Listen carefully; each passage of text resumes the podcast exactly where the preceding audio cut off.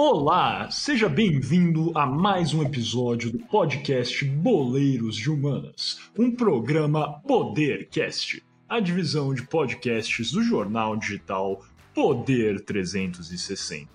Eu sou Miguel Galute Rodrigues e, como sempre, estou aqui hoje com Guilherme Ribeiro Paturi, diretamente de Toronto, no Canadá, e João Galute Rodrigues. Gui, como é que você está se sentindo na nossa gravação de hoje? Alô, alô, boa noite Miguel, boa noite João, bom dia, boa tarde, boa noite, caro ouvinte, seja lá de onde você nos estiver escutando nesse mundo mundial. É um prazer enorme, enorme estar aqui mais uma vez e vamos lá fazer um programa bem divertido sobre um tema muito legal. Muito bem, gostei muito do alô, alô. Boa. Agora, passando aqui, João, como é que você está se sentindo hoje na nossa gravação? Fala, caro ouvinte. Fala, Miguel. Fala, Gui. Tudo bem com vocês? É, tudo certo aqui. Estou muito feliz de estar aqui mais uma vez é, participando desse grande projeto do Podercast.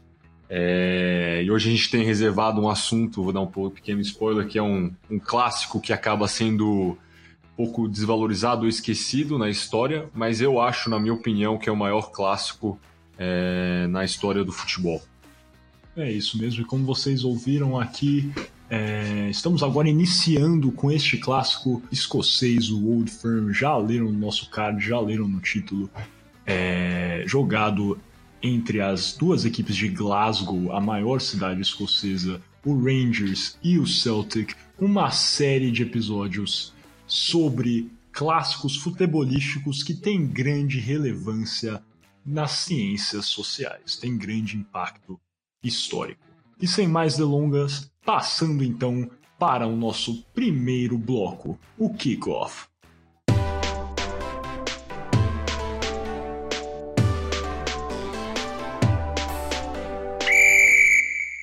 Bem-vindos de volta. Espero que tenham gostado dessa vinheta. Poucos sabem disso, mas eu sou apresentador de podcast e também produtor musical, então espero que tenham gostado desse é, funk carioca aí com esse mix é, de Rule Britannia, essa música britânica, hoje debatendo um dos clássicos, quiçá o mais é, fervoroso do mundo é, nesse nosso kickoff no podcast Boleiros de Humanas, novamente um programa Podercast, a divisão de podcasts do jornal digital Poder 360 e a começar pelo nome, Old Firm, para os que conhecem a tradução, significa velha empresa ou velha firma e é disputado entre as duas equipes de Glasgow, a cidade de Glasgow, na Escócia, a maior cidade escocesa, como já disse, é disputado entre as equipes do Rangers e o Celtic.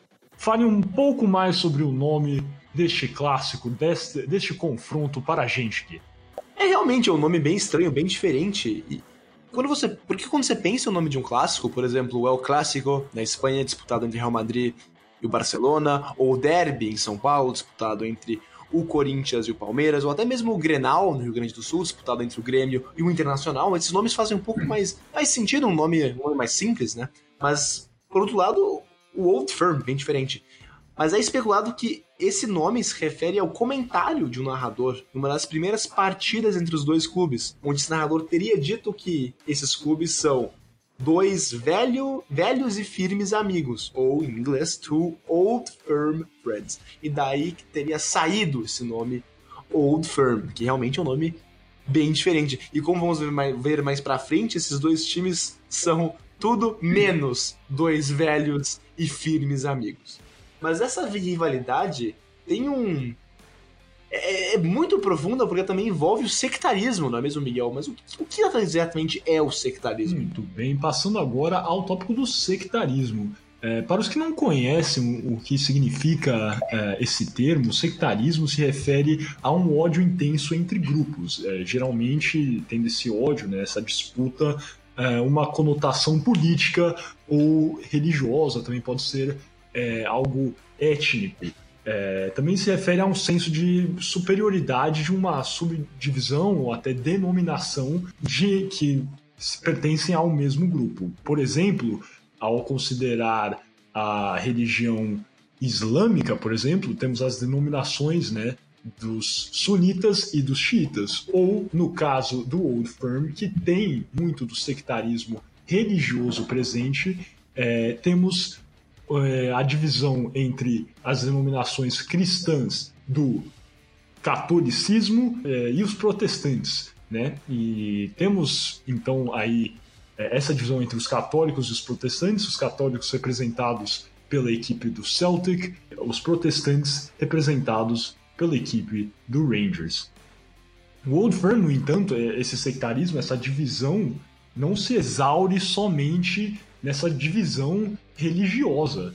É, vamos falar um pouquinho mais à frente sobre essa divisão, o, o caráter específico dessa divisão religiosa, mas posso aqui tocar em linhas gerais que existe uma divisão também política, onde os torcedores do Celtic tendem um pouco mais ao lado, pensando num espectro político tradicional, à esquerda, enquanto os torcedores do Rangers tendem à direita. Também existe uma, uma distinção até cultural, étnica, onde o Celtic é um clube associado aos imigrantes irlandeses, enquanto os torcedores do Rangers são alinhados à União do Reino Unido. E vamos entrar em toda essa conotação, todo esse grande confronto entre as torcidas do Celtic e do Rangers, que não é somente um clássico entre duas equipes da mesma cidade, mas também tem raízes muito mais profundas e vamos ver isso agora. Ótimo, então, Miguel, um pouco agora sobre a história do clássico, né? O Celtic foi fundado em 1887 e desde seu princípio foi ligado ao catolicismo apostólico romano. O clube foi fundado por um padre irlandês, com uma maneira de arrecadar dinheiro para os pobres imigrantes irlandeses de Glasgow, que haviam migrado é, para a Escócia depois da grande fome, fome irlandesa, né? Muitos sabem, mas é bom reiterar que o escudo do Celtic traz as, a, o trevo de quatro folhas, um símbolo muito é, ligado à Irlanda, né? Trazendo essa conexão. Para os irlandeses católicos, muitas vezes eram tratados como desconfiança e racismo pelos protestantes escoceses locais, o Celtic rapidamente se tornou um ponto de orgulho, uma maneira deles se juntarem, demonstrarem essa, esse, patriotismo de, é, esse patriotismo deles é, da Irlanda. Já o Rangers, por outro lado, foi fundado em 1872, e, diferentemente do Celtic, não tinha nenhuma inclinação religiosa diretamente nas suas origens. Inclusive, o clube era até chamado de amigo dos Celtics, por, no princípio dos confrontos. Tá aí o que o Gui falou no começo até do clássico ser chamado Old Firm. Porém, no, no início do século XX, os Rangers crescendo consideravelmente e fazendo frente ao Celtic, que havia conquistado a primeira divisão quatro vezes é, entre 1892 e 1897. Os protestantes começaram a apoiar o Rangers como uma resposta dos católicos alviverdes. A rápida migração dos protestantes para, para o Rangers chegou ao seu ponto máximo em 1912, quando a empresa de construção naval Harlan Wolff, responsável por construir o Titanic, abriu um grande estaleiro em Glasgow. A empresa tinha regras rígidas e não admitia a, contrata a contratação de católicos, e logo centenas de trabalhadores protestantes da companhia adotaram o Rangers como seu time.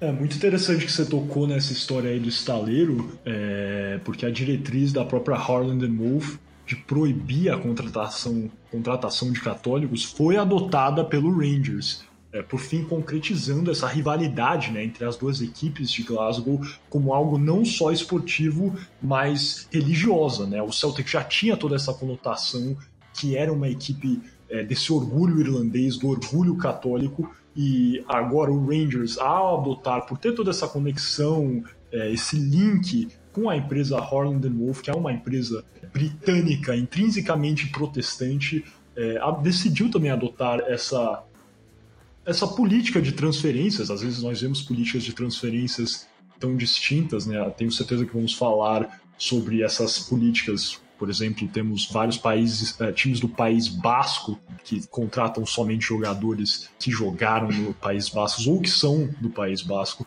mas aqui nesse caso o Rangers passou somente a contratar jogadores protestantes. Isso aí com certeza só serviu para aumentar é, essa grande divisão entre os torcedores do Celtic e os torcedores do Rangers. Não é mesmo, Gui? Essa regra só foi terminar é, lá pro quase nos anos 90, não é mesmo?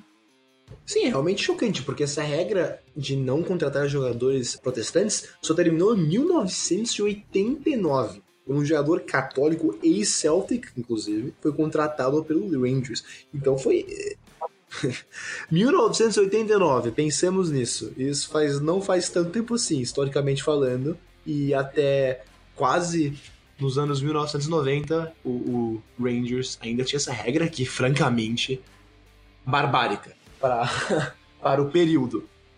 Mas agora vamos falar um pouco da rivalidade política dos dois clubes, historicamente falando. Porque enquanto a rivalidade dentro do campo só crescia, ela foi incrementada também por esse fator político. Como os torcedores do Celtic eram originalmente mais humildes, por serem exatamente imigrantes irlandeses do mais pobre leste da cidade de Glasgow, o clube é associado com socialismo. Por ter sido fundado por imigrantes irlandeses, o clube também é conectado com o republicanismo, porque o republicanismo é muito forte na Irlanda. Mas por outro lado, o Rangers, que no seu princípio tinha uma base de torcedores mais rica, residente do mais abastado sul da cidade de Glasgow, é ligado ao conservadorismo inglês. Torcedores dos Rangers geralmente balançam bandeiras do Reino, do Reino Unido, a tradicional Union Jack, em partidas, enquanto os torcedores do Celtic preferem balançar a bandeira tricolor da Irlanda.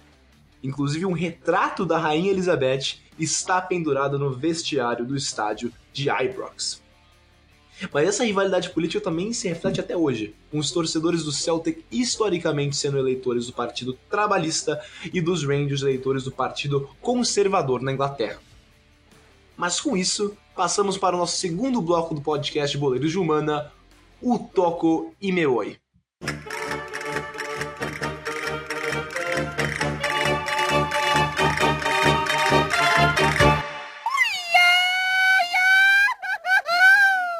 Bem-vindos de volta ao podcast Boleiros de Humanas, um programa Podercast, a divisão de podcasts do jornal digital Poder 360. Você está agora no segundo bloco Toco e Meboi, onde vamos falar um pouco do conflito na Irlanda do Norte e o que esse conflito tem a ver com o clássico Old Firm. Então, o conflito na Irlanda do Norte é muito presente nesse derby entre o Celtic e o Rangers. Esse conflito às vezes é chamado de o problema e se refere à luta entre protestantes e católicos na Irlanda do Norte.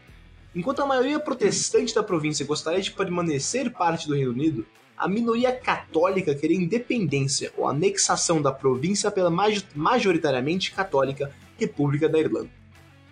Para atingir esses objetivos bem distintos, ambos os lados recorreram ao conflito armado, e duas facções se formaram na Irlanda. O primeiro, o Exército Republicano Irlandês, um grupo paramilitar católico com a intenção de reintegrar a Irlanda do Norte com a República da Irlanda ao Sul. O grupo usava táticas terroristas com bombardeiros e é reconhecido como um grupo terrorista pelo Reino Unido e os Estados Unidos. Esse grupo, também conhecido como IRA, tinha um braço político e ainda tem, o partido Sinn Féin. E esse partido, inclusive, é o maior partido no parlamento irlandês. Porém, o primeiro-ministro é de outro partido, o Fine Gael, que está em um governo de coalizão com outros parlamentares independentes. Mas o segundo grupo formado foi a Força Voluntária de Ulster, também era um grupo paramilitar, mas com o objetivo de, principal de lutar contra o republicanismo irlandês e o IRA, e manter a Irlanda do Norte como parte do Reino Unido. Era um grupo, obviamente, protestante, que também recorria a táticas terroristas, matando civis católicos de forma aleatória. Também um grupo, também é um grupo terrorista reconhecido pelos Estados Unidos e o Reino Unido. O conflito, que havia começado nos anos 1960, só terminou em 1998, com o acordo da Sexta-feira Santa. Mas o IRA só se rendeu e declarou o fim da sua luta armada em 2005. E a Força Voluntária de Ulster só fez o mesmo em 2007. Então podemos ver que esse conflito durou muito e muito tempo. Mas agora, o que, que tem a ver a Força Voluntária de Ulster e a IRA com o clássico Old Firm, Miguel? Bem, é, acho que você fez uma bela de uma introdução, né, uma apresentação do conflito, do problema é, essa divisão da Irlanda do Norte, que todos devem se lembrar de ataques de bombas plantadas pelo IRA, atentados que eles tentaram, inclusive, matar a primeira-ministra britânica, a Margaret Thatcher. Bem, como o Guilherme já entrou no início, né, começou a apresentar essa distinção, é, esse sectarismo, né, que é tão marcante do confronto entre o Rangers e o Celtic, nada mais importante do que também debater esse conflito que é tão determinante para essa divisão entre as duas torcidas, essa, essa grave, é, esse conflito fervoroso entre os torcedores do Celtic e do Rangers. É, Deve-se postular que os torcedores do Rangers apoiavam a força voluntária de Ulster e até hoje a torcida canta músicas que apoiam e, e glorificam o grupo paramilitar protestante. Ademais, músicas agressivas contra os católicos são cantadas, como, por exemplo, a perdão pelo palavreado aqui, Fuck the Pope, Never Surrender, UVF, né, a, a força voluntária de Ulster, é, Finian, que é um termo é, como se, é um termo que se refere aos irlandeses, né, aos, aos católicos, é, na verdade aos imigrantes irlandeses na Escócia, é um, é um termo pejorativo utilizado, é, surrender or you'll die. E nessa mesma, no, no, tocante a isso também, os torcedores do Celtic apoiaram né, o, o exército republicano irlandês no conflito, é, no problema. Também até hoje cantam músicas a favor do IRA no Celtic Park.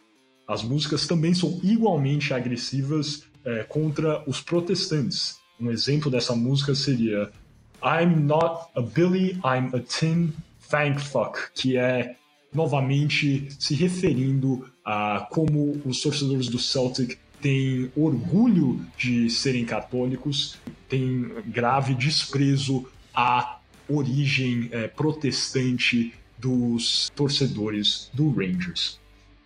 Outra música cantada, When I Was a Boy, Just Like You, I Joined the IRA, né, o, o exército é, republicano irlandês, outra referência ao conflito é, na Irlanda do Norte e o apoio dos torcedores do Celtic ao exército republicano irlandês.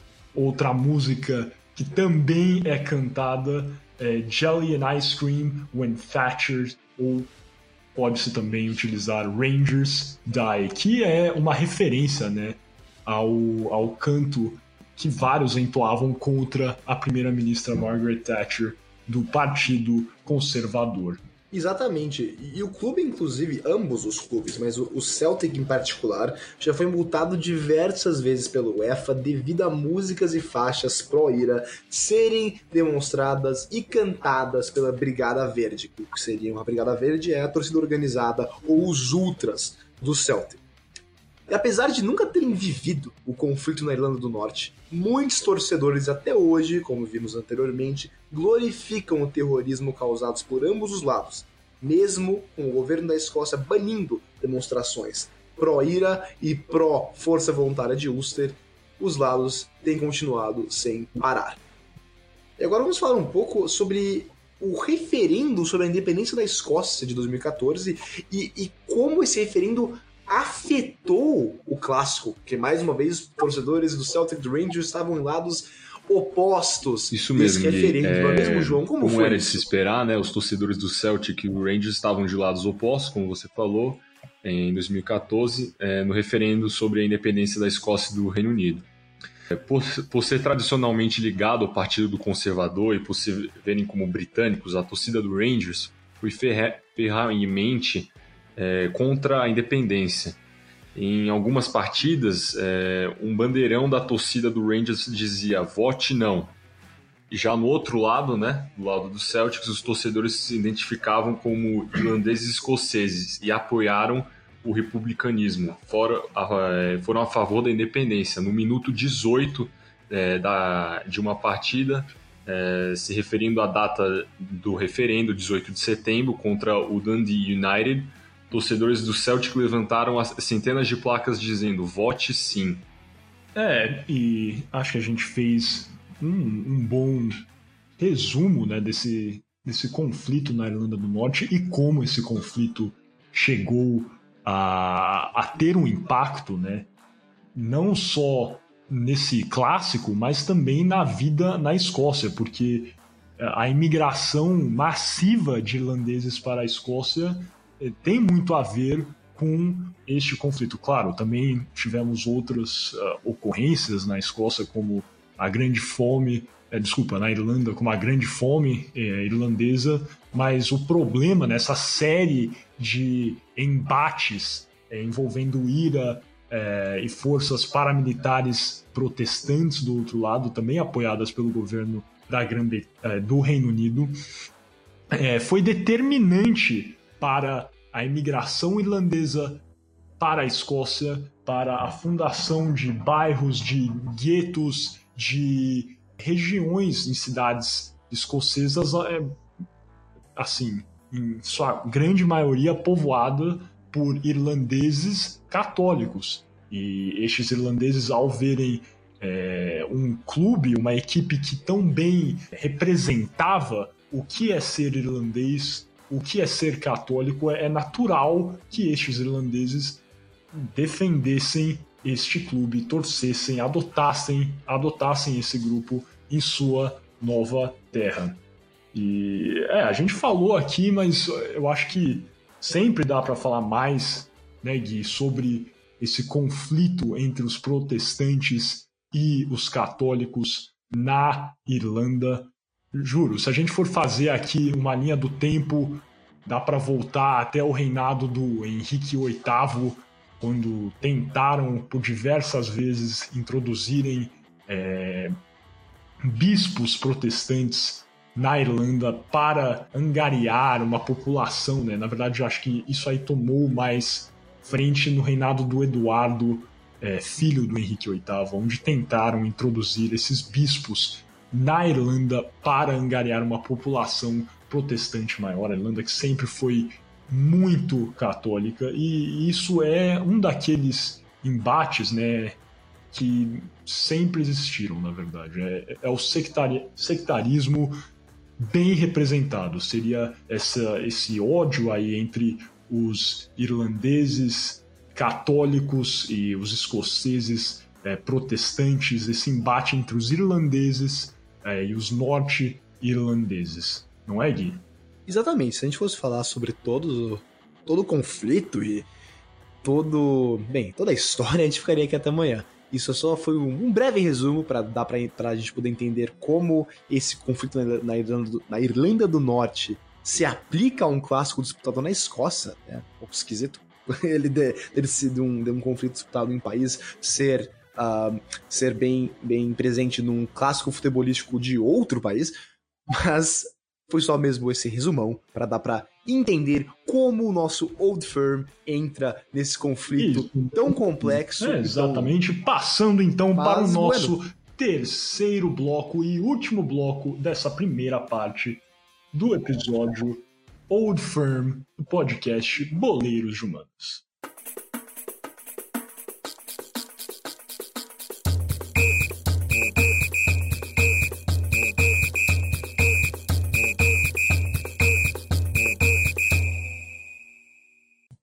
Passando agora para o nosso bloco O Arremate.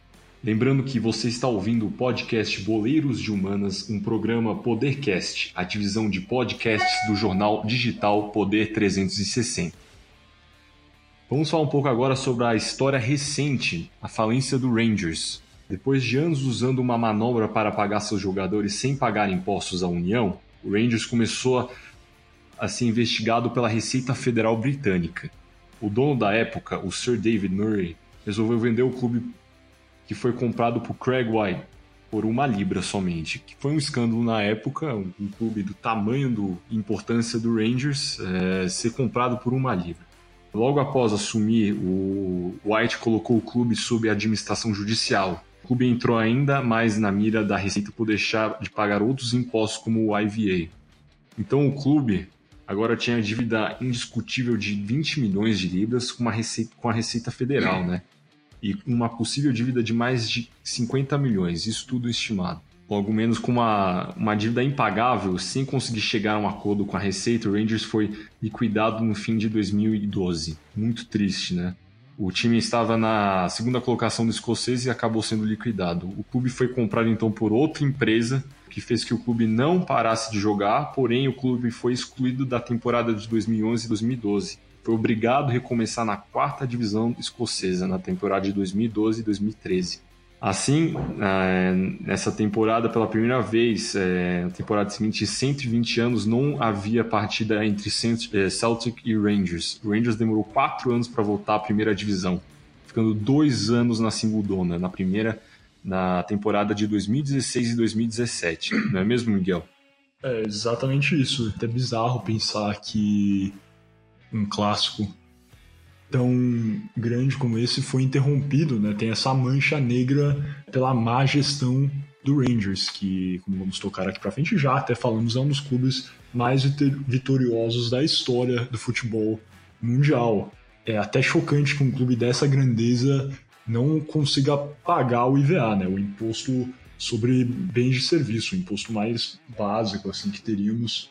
O clube, é, de fato, ficar nessa inadimplência é, horrível que até levou à sua falência. Como eu vinha falando, na verdade, nesses tempos né, que o Rangers teve que descer, recomeçar a sua escalada para a primeira divisão escocesa, somente dois clássicos foram disputados. Então só tivemos duas edições do Old Firm nesse período em que o Rangers esteve é, ascendendo de volta à primeira divisão do escocesão. Aqui a Scottish Premiership já virou escocesão, então.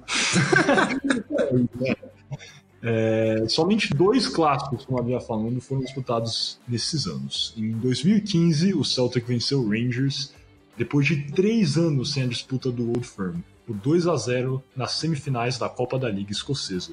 E logo após, em 2016, o Rangers se vingou do Celtic, nas semifinais da Copa da Escócia dessa vez, nos pênaltis, depois de um empate em 2 a 2 Guilherme aqui já vai entrar falando que vitória nos pênaltis não conta. Eu acho que conta. Eu até fico mais feliz. Previu,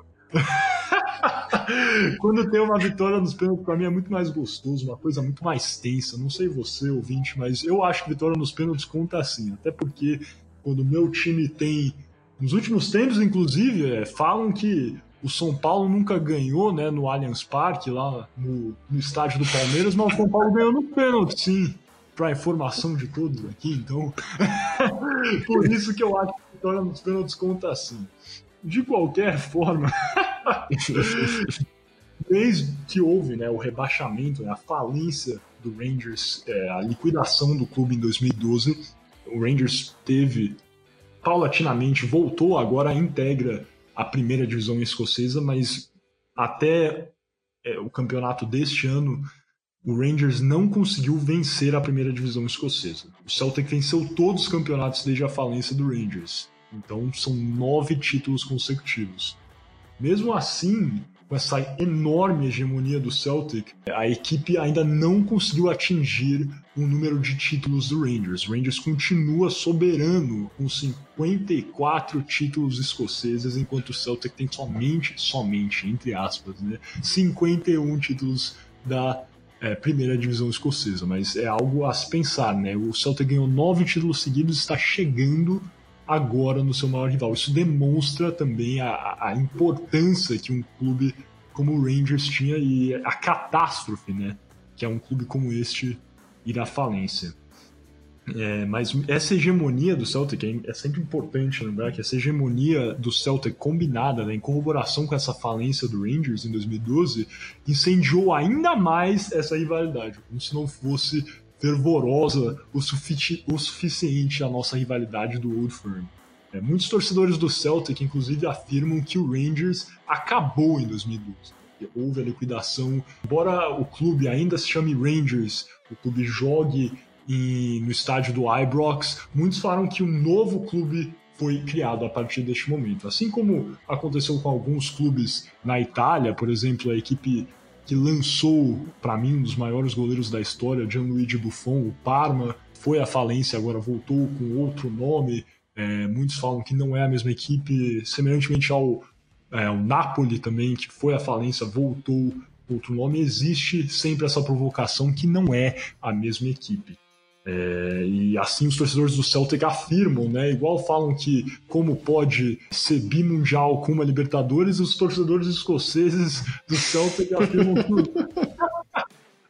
que o Rangers não tem os títulos nem mesmo a história do velho Rangers, entre aspas, né?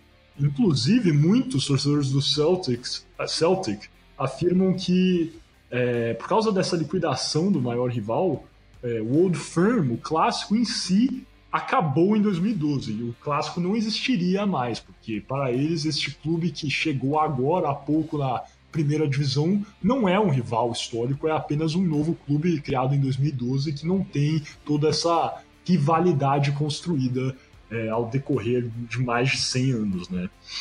Torcedores do Celtic muitas vezes se referem aos torcedores do Rangers como mortos-vivos, ou somente os mortos, levando em conta que eles acreditam que o Celtic morreu em 2012, né, Gui? Exatamente. Agora vamos ver rapidinho um pouco dessa história futebolística. Em que, que time leva vantagem um contra o outro Celtic Rangers? O Rangers, isso considerando que o Rangers não morreu em 2012, que é o mesmo time desde sempre. Desculpa pra torcida do Celtic, mas para mim o Rangers não morreu. Então o Rangers leva vantagem nos confrontos diretos com o Celtic, com 162 vitórias, porque o Celtic tem somente 159, tá chegando, e os clubes empataram 99 vezes. A maior goleada do clássico foi uma vitória do Celtic por 7 a 1 em 1957. Um abraço pro Felipão. E uma das maiores goleadas dos Rangers em cima do Celtic foram duas vitórias por 5 a 0 em 1993 e 94. Na verdade, Miguel, um abraço também pro Kiki Setian, né? É, não é mesmo? O que, que você tinha aí, cara? Tudo bem, já, agora já tá na rua, desempregado, coitado.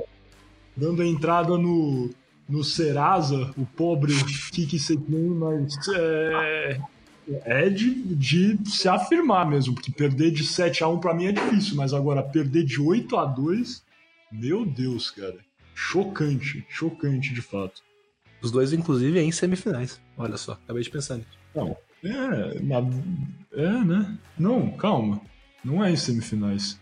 Não, não é. nas quartas. Nas quartas, tá certo. Deu uma pequena. Caramba, cara. Pequeno branco. Mas continuando. Um equívoco. Um equívoco. Mas continuando em canecos agora, como essa rivalidade tem os números de taças. O Rangers também leva vantagem na Liga Escocesa, com 54 títulos contra 51 do Celtic. O Celtic, mais uma vez, diminuiu bastante essa margem nos últimos anos, sendo nove títulos consecutivos. Está realmente agora só três títulos do escocesão atrás dos Rangers.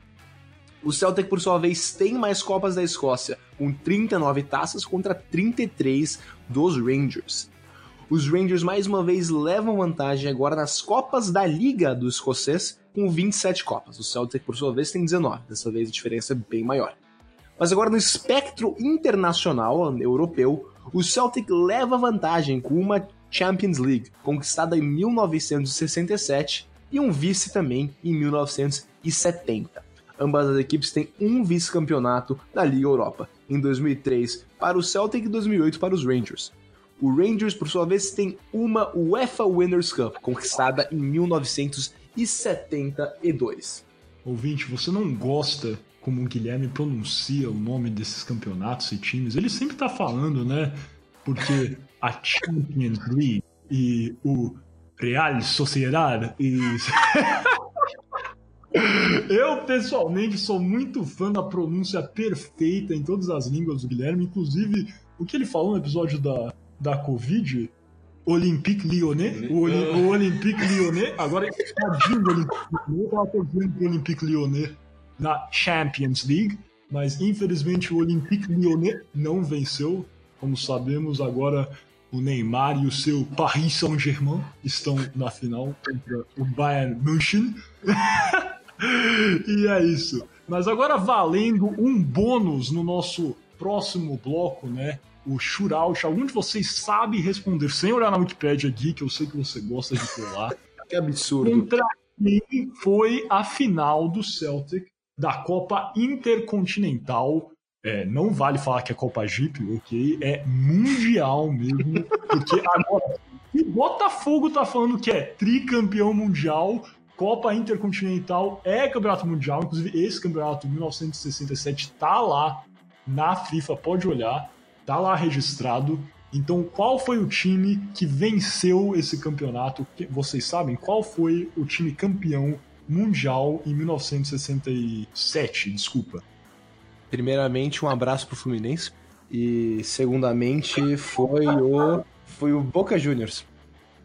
Boca Juniors? E você, João? Qual foi o clube campeão em 67? Para mim foi, cara, Real Madrid.